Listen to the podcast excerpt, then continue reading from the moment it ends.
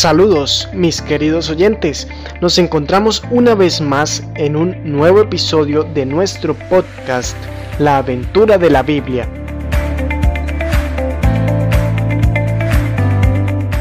Acabamos de salir de la historia del diluvio estando con Noé y los demás animales en el arca.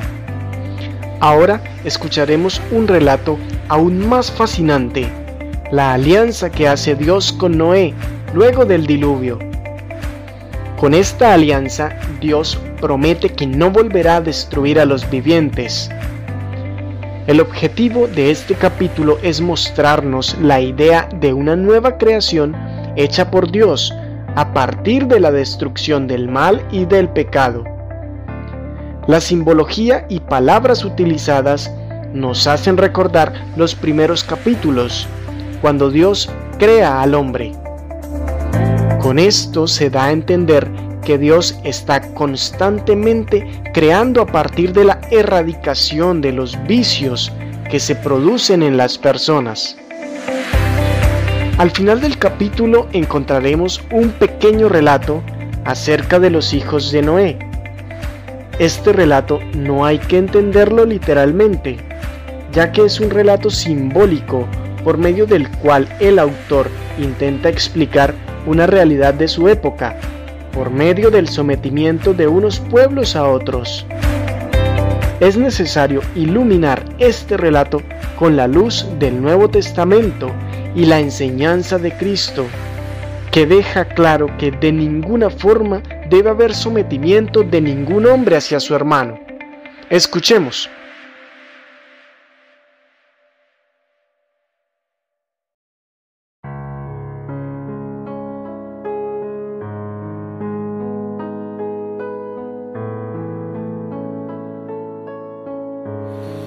Libro del Génesis, capítulo noveno. Dios bendijo a Noé y a sus hijos diciéndoles, sean fecundos, multiplíquense y llenen la tierra. Ante ustedes todos los animales de la tierra sentirán temor y respeto. Aves del cielo, reptiles del suelo, peces del mar, están en sus manos todo lo que vive y se mueve les servirá de alimento. Yo se los entrego, lo mismo que los vegetales, pero no coman carne con sangre, que es su vida. Yo pediré cuentas de la sangre y la vida de cada uno de ustedes. Se las pediré a cualquier animal, y al hombre le pediré cuentas de la vida de su hermano. Si uno derrama la sangre de un hombre, otro hombre derramará su sangre, porque Dios hizo al hombre a su imagen. Ustedes sean fecundos y multiplíquense, llenen la tierra y domínenla. Dios dijo a Noé y a sus hijos, yo hago una alianza con ustedes y con sus descendientes, con todos los animales que los acompañaron, aves, ganado y fieras, con todos los que salieron del arca y ahora viven en la tierra. Hago alianza con ustedes. El diluvio no volverá a destruir la vida, ni habrá otro diluvio que destruya la tierra.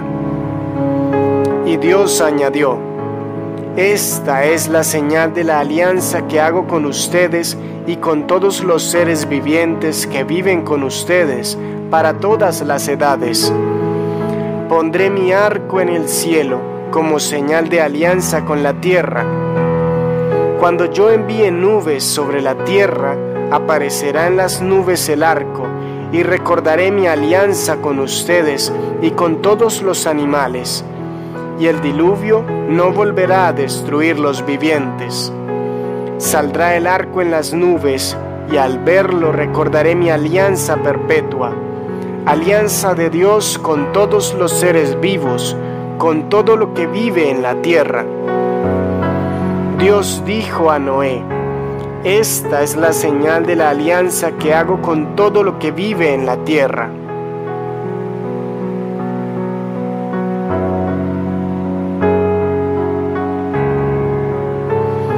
Los hijos de Noé que salieron del arca eran Sem, Cam y Jafet. Cam es antepasado de Canaán. Estos son los tres hijos de Noé que se propagaron por toda la tierra. Noé, que era labrador, fue el primero que plantó una viña, bebió el vino, se emborrachó y se desnudó en medio de su tienda de campaña. Cam, antecesor de Canaán, vio la desnudez de su padre y salió a contárselo a sus hermanos. Sem y Jafet tomaron una capa, se la echaron sobre los hombros de ambos y caminando de espaldas cubrieron la desnudez de su padre. Vueltos de espaldas no vieron la desnudez de su padre. Cuando se le pasó la borrachera a Noé y se enteró de lo que había hecho su hijo menor, dijo, Maldito Canaán, sea siervo de los siervos de sus hermanos y añadió, Bendito sea el Señor Dios de Sem, Canaán será su siervo.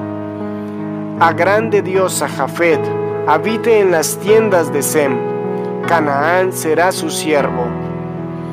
Noé vivió después del diluvio 350 años y a la edad de 950 murió.